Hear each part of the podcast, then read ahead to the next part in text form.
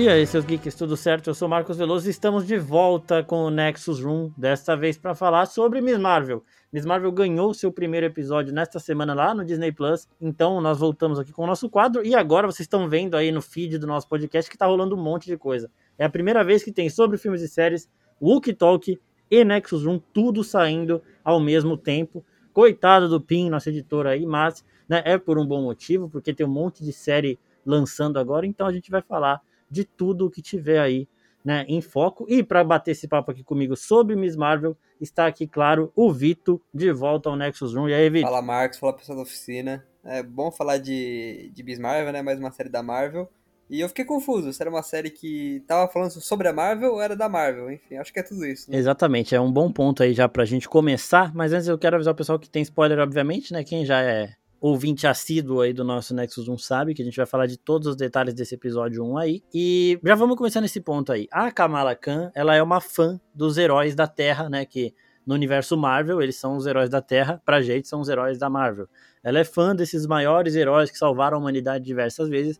Então a gente vendo a série, parece que a gente está vendo um meio que um documentário, né? E eu queria saber o que, que você achou já de cara, assim, daqui, do canal no YouTube que a Kamala tem. Que é um canal lá de fanfic que ela faz, que ela desenha as artes incríveis, inclusive. Ela faz ali um stop motionzinho lá muito, muito foda. E eu, eu, de novo, eu falei no vídeo de primeiras impressões, falar que eu não pesquisei para ver se esse canal existe, mas se eu fosse a Disney, eu produziria essa porra. Não, então, é, é, é legal, né? Porque ela tá contando a história da visão dela, né? Do que ela ficou sabendo ali da, da batalha no, contra o Thanos, no, no Ultimato. E tem uma, tem uma parte que ela fala: Ah, isso é o que o Homem-Formiga contou no podcast dele. Então, a gente vê que é meio que por boca a boca, né? Que, a, que as pessoas vão sabendo das coisas ali. E, e é, é, legal esse lado do fã, assim, né? Porque é, é, meio que você falou, que é o que a gente tem aqui do lado de fora, né? Do lado de acompanhando a Marvel. E é óbvio que vão existir pessoas assim dentro do universo Marvel. Então acho bem legal tudo isso. E isso que você falou também é muito foda, né? O Homem-Formiga tem um canal no, no, tem um podcast. É a cara do Scott Lang fazer essas porra. E, e na série da Kamala também a gente vai vendo muitas outras coisas desses bastidores da Marvel, de como os heróis são vistos e tudo mais.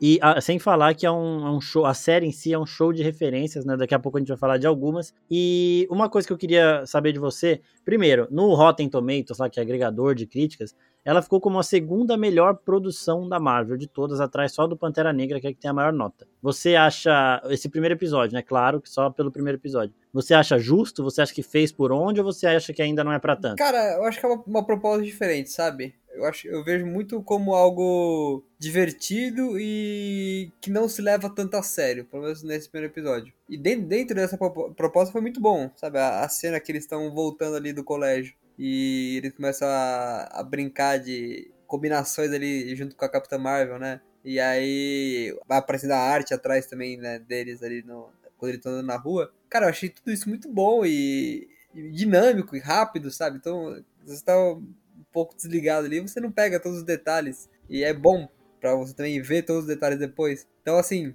como produção eu achei muito boa. Se é a segunda melhor, aí eu já não sei tanto assim. Mas com certeza é uma das melhores séries que a gente viu até agora, pelo menos. Um dos melhores primeiros episódios. É, a gente se baseando naquela parada de piloto de série, assim, eu acho que, mano, excepcional pelo tom, pelo contraste com as outras coisas que a gente teve esse ano ainda, né? Que é Doutor Estranho, que pega, tem aquela pegada meio de terror, Cavaleiro da Lua, que é um pouquinho mais dramático também. E aqui a gente tem a parada infantil, que, tipo assim, não é uma série plenamente infantil, sabe? Mas ela é, é não é tipo, ah, é desenho para criança. Não, não é isso, mas é uma pegada infantil porque é o tom da Kamala. O que as pessoas têm que entender, que eu vi muita gente reclamando disso, é que cada personagem, como a Marvel chegou num nível muito grande agora, cada personagem vai ter um tom diferente, não é de se esperar que tipo todas as produções da Marvel vão ter o mesmo tom.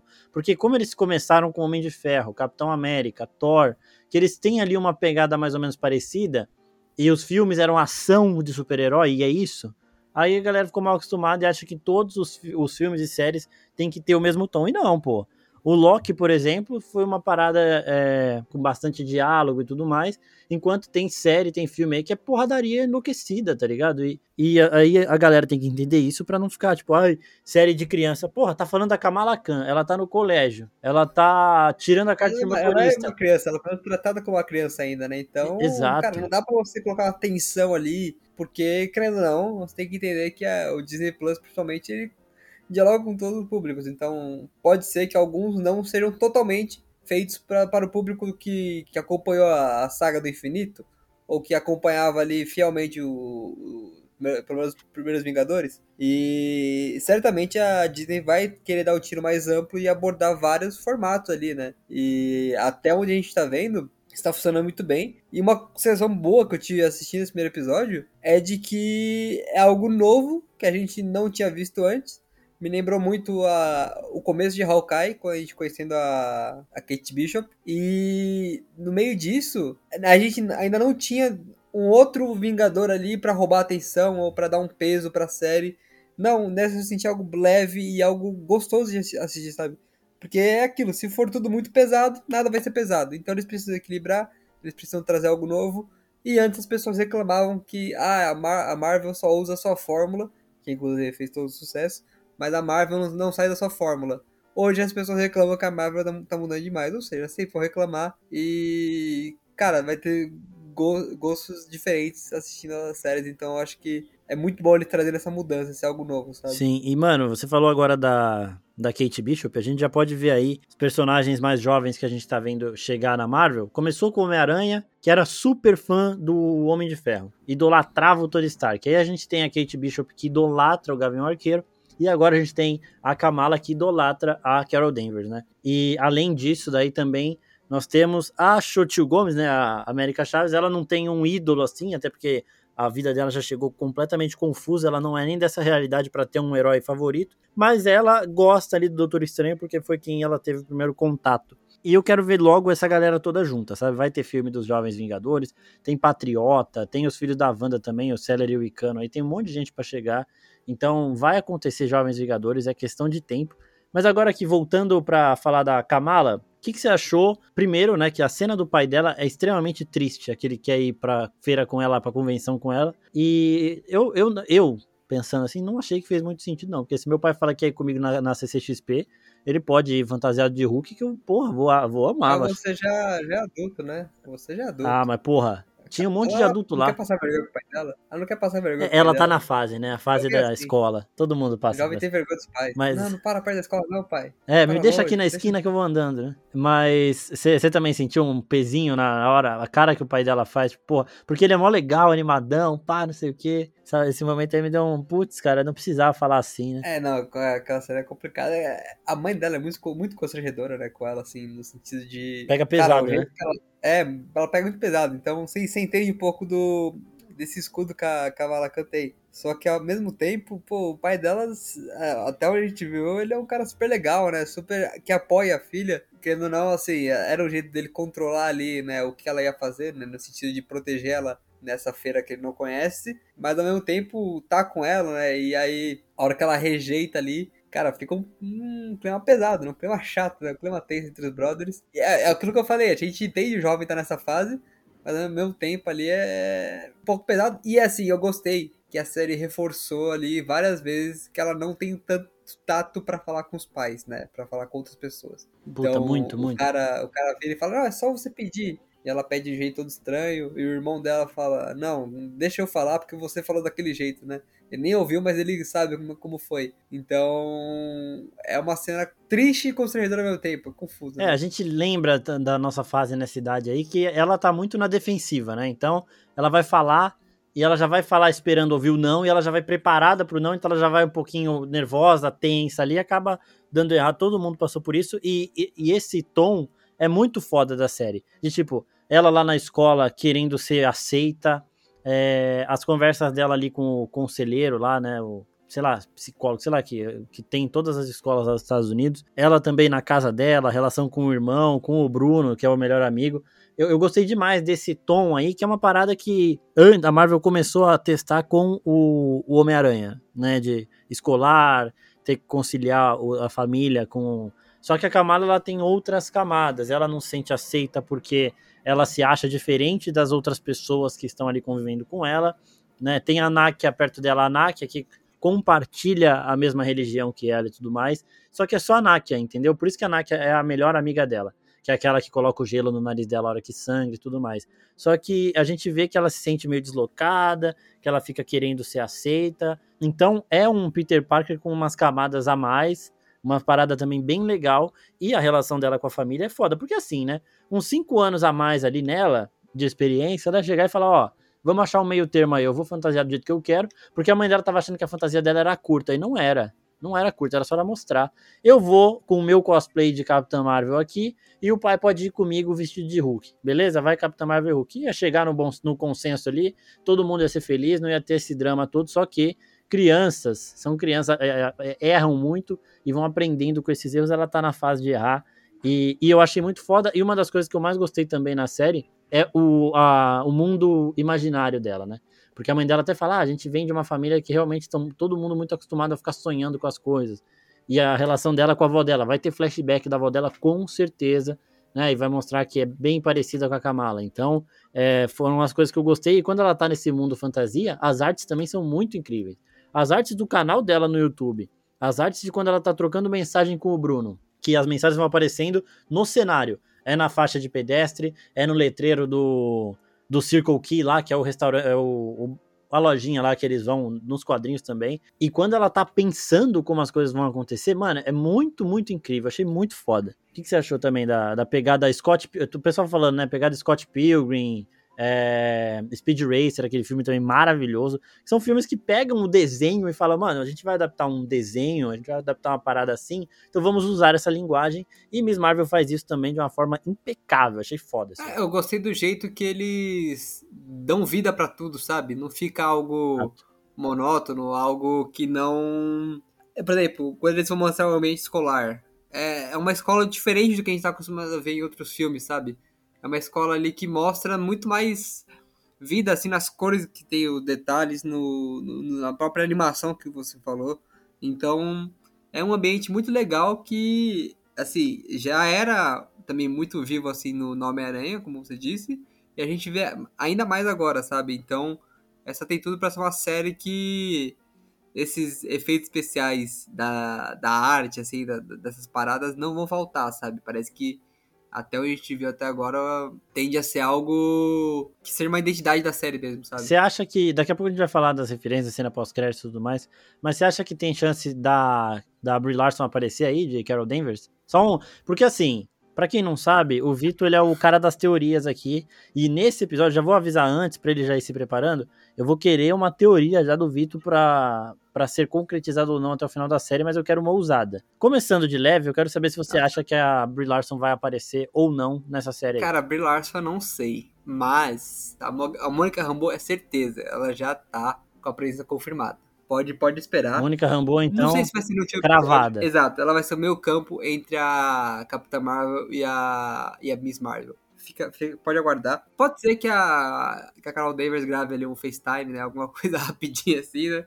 É porque ela é tão ausente que eu, que eu duvido que ela, que ela apareça numa, numa série, sabe? Ela é tão resguardada, né? Dá pra dizer assim. É, faz sentido mesmo. Eu... Ela não tá nem na Terra direto, ela tem essa desculpa, né? Vai aparecer na série. É. Exato. E eu achei legal, né? Como eles trazem elementos que, a, que as pessoas falam aqui fora, né? Que os fãs falam aqui fora. Por exemplo, na, nesse vídeo de animação no começo, ela fala, né? Ah, as pessoas falam que ela não tá muito tempo na Terra, mas é porque ela tá ocupada, gente. Deixa ela, sabe? Então, tipo. Achei legal, e é o que eu falei, a gente não sabe se é uma série que tá referenciando a Marvel ou se é uma série da Marvel, na verdade é tudo isso junto, sabe? Sim, eu, eu acho isso muito foda, porque a gente vê realmente a Marvel brincando com essa linguagem, a gente consegue entender melhor como as pessoas enxergam os heróis dentro desse mundo, né? Então, eu, eu tô gostando por conta disso, tá ligado? Porque a gente vai vendo como que os, as pessoas normais, como a gente reagiria aos heróis se eles existissem. E aí a gente vê a, o, a Kamala falando, é, pô, tem uma cena muito forte dela nesse episódio que ela tá no telhado com o Bruno, lá ela fala: "Não são as garotas marrons de Jersey que salvam o dia". E aí ele fala para ela: "Não, pode ser sim, né?". E aí a gente vê que ela mesmo, ela com porque a luta da Kamala em se aceitar é muito forte nos quadrinhos, e por isso que a mudança dos poderes foi meio que mal aceita, né? Porque é, o poder dela de, poder se tornar quem ela quiser, nas HQs é assim, faz com que ela acabe se aceitando e fale, eu posso ser quem eu quiser eu vou ser Kamala Khan, né? Então, isso é muito da hora. E aqui não vai ter, só que vai ter sim esse, é, essa, esse, esse, conflito interno dela de outras formas. Você já conseguiu ver isso já nessa, nesse primeiro episódio, bem nítido, assim, porque eu, eu consegui, velho, achei bem da hora. Então, eu, eu achei legal, porque ele mostra pra gente esses conflitos internos, esses problemas dela, mas ao mesmo tempo não é algo que, que vira um drama pesado, Sim. sabe? Algo que, putz, olha o que ela tá sofrendo. Não, a gente percebe, ela demonstra ali é, se importar com isso, mas ao mesmo tempo a parada muda já, sabe? Ela vai fazer outra coisa. Como eu disse, é uma série muito dinâmica. Então, acho que é um tom legal até agora, sabe? É, eu também gostando bastante, a parte cômicas, né? Ela fazendo teste lá de para tirar a carteira de motorista, prova e tudo mais. Primeiro que tá cheio de referência, né? Referência pequenininha, a gente vai falando ao longo da semana lá no Instagram principalmente. No vídeo de primeiras impressões eu falei de algumas, que aparece um pôster lá do é, uma artezinha do Capitão América, da bunda do Capitão América, né? Eles falam lá no, no Ultimato, é a bunda da América e tudo mais. É, então de, tem várias referenciazinhas deste tamanho que a gente vai falando ao longo da semana, tanto no, nas artes que a Kamala faz, quanto na Avengers Con. E antes de eu passar para a parte das referências da cena pós-crédito, eu quero saber de você, Vitor.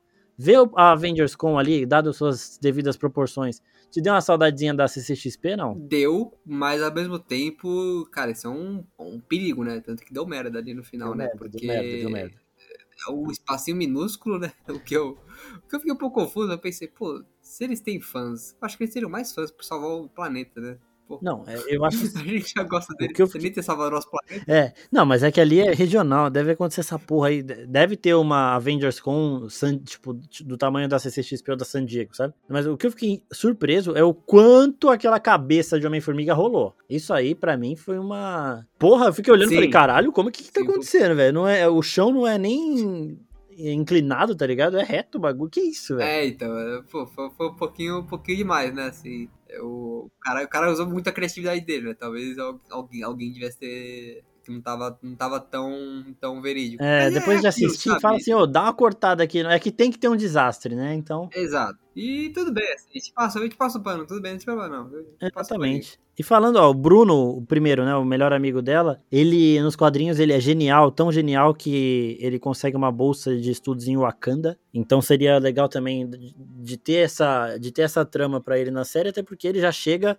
mano, mostrando que ele é gênio mesmo, né, ele é um engenheiro ali, faz uma pá de coisa, ah, nem tudo dá tão certo quanto ele quer, mas ele já, já cria as paradas, então isso é bem legal. Mas falando da Zoe, que é aquela lá que no começo ela surge ali como Meninas Malvadas, só que depois ela tá no campeonato de cosplay, inclusive usando o traje clássico da Capitã Marvel dos quadrinhos, né? Aquele traje é, preto e vermelho com a estrela no meio, aquilo ali é o traje clássico, clássico da personagem é, de, dos quadrinhos de antes dos anos 2000 lá e tudo mais. Então é bem da hora. E é legal porque nos quadrinhos a Zoe ela tem essa capa de ser a, a garota, a menina malvada do, do, colégio.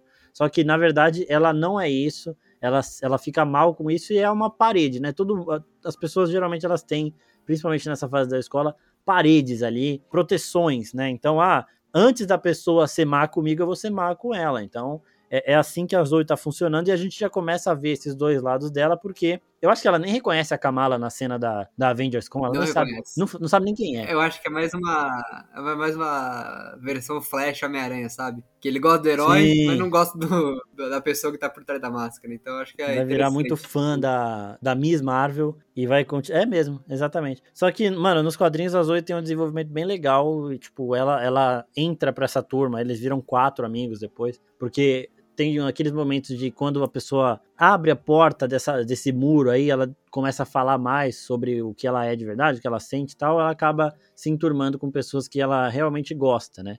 E então a gente já viu que a Zoe tem esses dois lados. Ela tem o um lado que ela vai aparecer se fazer de malvada e tem o um lado de que ela faz as coisas que ela gosta, né? Então a Kamala até fala, mano, a Zoe nem gosta dos Vingadores. E eu tenho certeza que ela gosta, assim, ela só, só se faz ali, porque não deve achar legal, sabe? Mas o primeiro episódio já dá vários indícios de que muita coisa que a gente tem nos quadrinhos do desenvolvimento dos personagens vai estar aqui também na série. E agora, tem uma, uma coisa bem importante que eu quero saber de você em relação aos novos poderes da Kamala, uma parada mais cósmica, vem um legado de família, não, não vou dizer maior, porque se ela é uma inumana nos quadrinhos, teve gente na família dela que também era. Eu não lembro se era avó, se era bisavó, não lembro direito, porque faz muito tempo que eu li a história da Kamala, mas né, eles, eles deixam implícito aí que tinha alguém antes, né, que é um, é um legado de família também.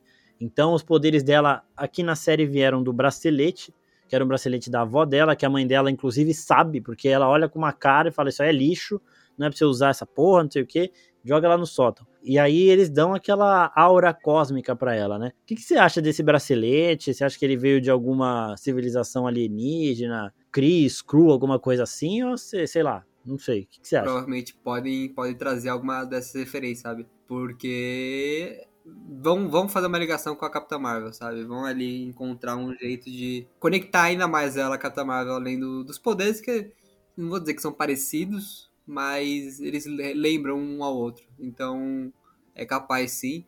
Agora, cara, eu fiquei eu, confesso que eu fiquei um pouco confuso assim, tanto com os poderes, acho que eles vão mostrar quais são melhores né, até para ela descobrir também quais são esses poderes. Mas com, com relação ao. Ele só funcionam com o bracelete, o bracelete passou os poderes para ela, entendeu? Como é que. Hum, é. Você sabe como é que funciona isso nos quadrinhos? É, nos quadrinhos ele é bem diferente. Tipo, ela. Os poderes dela são uma, uma mistura, mais ou menos, né? Dos poderes do Homem-Formiga e do Reed Richards. Só que assim, o Homem-Formiga sem precisar de traje nem nada. Então, ela fica do tamanho que ela quiser, ela estica até onde ela quiser, a densidade do corpo dela muda, então ela pode virar uma poça d'água, ficar mole, tá ligado? É, ela pode fazer tudo, não, não, digo água mesmo, né? Mas ela pode ficar mole, assim, se esticar toda tal. Ficar extremamente rígida, potente, pequenininha, gigante. Então por isso que me incomodou falarem que a mudança de poderes dela era para não ficar parecido com o Reed, porque não é, tipo, não é, não é a mesma coisa, sabe? São coisas diferentes. Mas nas HQs é uma coisa dela mesmo que é despertado quando a névoa terrígena lá, ela é solta em New Jersey, né? Então, todo mundo que tem o gene inumano despertou os poderes nesse momento e ela também foi uma dessas pessoas. Agora aqui, interessante isso, eu acho que assim, eu acho que os poderes dela vão vir do bracelete. Inclusive nas HQs, ela tem um bracelete da avó dela, que ela usa desde pequenininha, e o, o Bruno, ele cria uns equipamentos para esses braceletes para deixar ela ainda mais forte, né, para ajudar ela em combate. Então também tem, não é jogado o bracelete não. Mas eu acho que vai ser isso. O bracelete dá os poderes. Sim, o bracelete ela não tem os poderes, mas só ela tem, porque é uma parada de legado familiar. Ou talvez possa ser igual o Mjolnir da vida. Ele dá os poderes, ele, ele ajuda ela a localizar e a usar os poderes até o momento que ela vai conseguir usar sozinha. É aquele negócio que o Odin fala pro Thor, né? Você é o deus do martelo? Não, você é o deus do trovão. O martelo, o, o Mjolnir é um condutor. Então pode ser que o bracelete seja um condutor. O bracelete despertou os poderes dela, vai ensinar ela a usar para mais para frente ela conseguir usar também, não necessariamente com os braceletes em si. E não é uma coisa que qualquer um, não é uma, um traje do Homem de Ferro, qualquer um colocar vai ter, vai ser igual, sabe? Acho que é uma parada para ela mesmo. Até porque ela meio que passa ali rapidamente, né, por um período de transformação, né? Sim. Que ela até fala, vocês viram isso? Exato. Então exato. acho que, que eles podem abordar essa, essa parte de tipo, ó, na verdade só despertou algo em você, sabe? É uma ligação junto, então eu creio que, que faz sentido. Sim. E nesse momento de transformação, ela vai pro mundo invertido ali, né? Parafraseando aí com Stranger Things mesmo. E ela retorna depois. E quando ela dá essa descida cósmica, aí a gente vê as pessoas completamente em sombra, né? Então a gente só vê o perfil e alguns olhos é, brilhando, né? Não eram todo mundo, não é todo mundo que estava ali na Avengers com que estava com o olho brilhando, mas algumas pessoas estavam. Você acha que isso aí tem alguma coisa ou tipo, todas as pessoas ela vai ver daquela forma porque ela tá vendo a aura da pessoa? Porque eu cheguei a cogitar no vídeo, eu não acho que isso vai acontecer, mas eu cheguei a cogitar que as pessoas com o olho brilhando, que aparentemente não eram todas, eram Screws. Tem, não, tem uma cena de névoa ali que pode ser também Inumano, X-Men, sabe que porra. Mas é, eu cheguei a pensar que seriam Screws porque eu tava tentando pensar numa forma dessa série conversar com é, Invasão Secreta, com Capitã Marvel, porque eles vão precisar, porque a Kamala vai estar tá no Capitã Marvel 2, que é o The Marvels, né? Então, mas você jogou a possibilidade da Mônica Rambeau ser essa, unir as duas, e se a, o bracelete dela tiver uma origem Screw ou Kree, já uniria também. Então, essa parada do daquela galera já ser screw infiltrado, já descarto ainda mais do que eu estava descartando no vídeo de primeiras impressões, mas eu não sei se eu, tipo, eu acho que era ela virando cósmico, sei lá, não, eu acho que o jeito que você falou, eles vão explicar mais esses poderes aí, mas naquele momento assim, tipo, eu entendi que agora ela tem uma percepção maior das pessoas, do ambiente, ela vai conseguir, sei lá, sentir a vibe da pessoa, vai ser uma pessoa mais sensitiva, assim, digamos assim. Acho que aquela transformação dela descendo e voltando foi, foi meio para isso, sabe? Sim, sim. Ah, concordo. E agora, chegando no finalzinho, temos a cena pós-créditos, onde um departamento do governo recebe um vídeo da Kamala, né? Porque ela descobre os poderes na Avengers Com, ela usa os poderes, que assim, o princípio é parecido com o das HQs, tá? O corpo dela manifesta o que ela tá pensando. Então, ela pensou em esticar a mão para segurar a Zoe ali, e a mão dela esticou para segurar a Zoe. Não foi a mão propriamente dita, mas saiu aquela energia cósmica em formato de mão e segurou a Zoe. Ela queria subir para o telhado, então esse poder dela formou uma escadinha para ela subir para o telhado. Então, assim, o princípio é parecido. Ela pensa e o pensamento dela se materializa ali, tudo que ela precisar. E aí ela usa os poderes lá na Avengers com completamente sem controle, porque ela não tá entendendo nada que tá acontecendo. Isso aconteceria com qualquer pessoa que descobriu naquele momento que tinha poderes. E aí, claro que alguém filmou, esse vídeo chegou no Damage Control, né? Controle de danos, que é uma organização que a gente já viu em Homem-Aranha de Volta ao Lar, o primeiro filme do Homem-Aranha. Eu acho que eles que estão limpando ali as coisas quando eles chegam para conversar com a Abutre depois da Batalha de Nova York. E bem recentemente, em Homem-Aranha Sem Volta para Casa, tem um agente do Damage Control que vai na casa do Peter Parker para mandar prender ele, interrogar ele, a MJ, o Ned, a Tia May, todo mundo lá, até o rap. É aquela cena momentos antes do Demolidor aparecer, né, do Charlie Cox aparecer ali, o Matt Murdock. Então aquele agente que foi lá, que interrogou o Peter, é o mesmo cara que recebe esse vídeo, que tá, tá vendo o vídeo ali dos poderes da Kamala e ele acaba nessa cena pós-créditos falando, traga ela aqui que eu quero conversar com ela. Então tem essa ligação bem clara ali da Kamala com o Peter Parker, então acho que a gente vai, pode até ver eles é, se conhecendo muito, muito cedo aí. Mas é legal saber que eles já estão próximos, né? New Jersey fica em Nova York, acho. E então tá tudo em casa ali e eles vão já ter o primeiro contato com uma pessoa em comum aí. Mais alguma coisa para falar, Vitor? Do episódio, da cena pós-crédito, do futuro da série aí? Pode dar a sua teoria ousada aí do, de começo. É, o grande problema dessa série, né? O grande questão que a Kamala vai ter que resolver vão ser os escuros. Essa é a teoria. Meio, meio ousado colocar uma série da Kamala Khan, mas eu acho que é isso que eles vão fazer. Bem ousado, seria interessante, eu, eu não descarto não. E só um recadinho pessoal antes de acabar esse episódio aqui é que na semana que vem, já para o episódio 2, a gente vai abrir caixinha de perguntas de novo lá no Insta.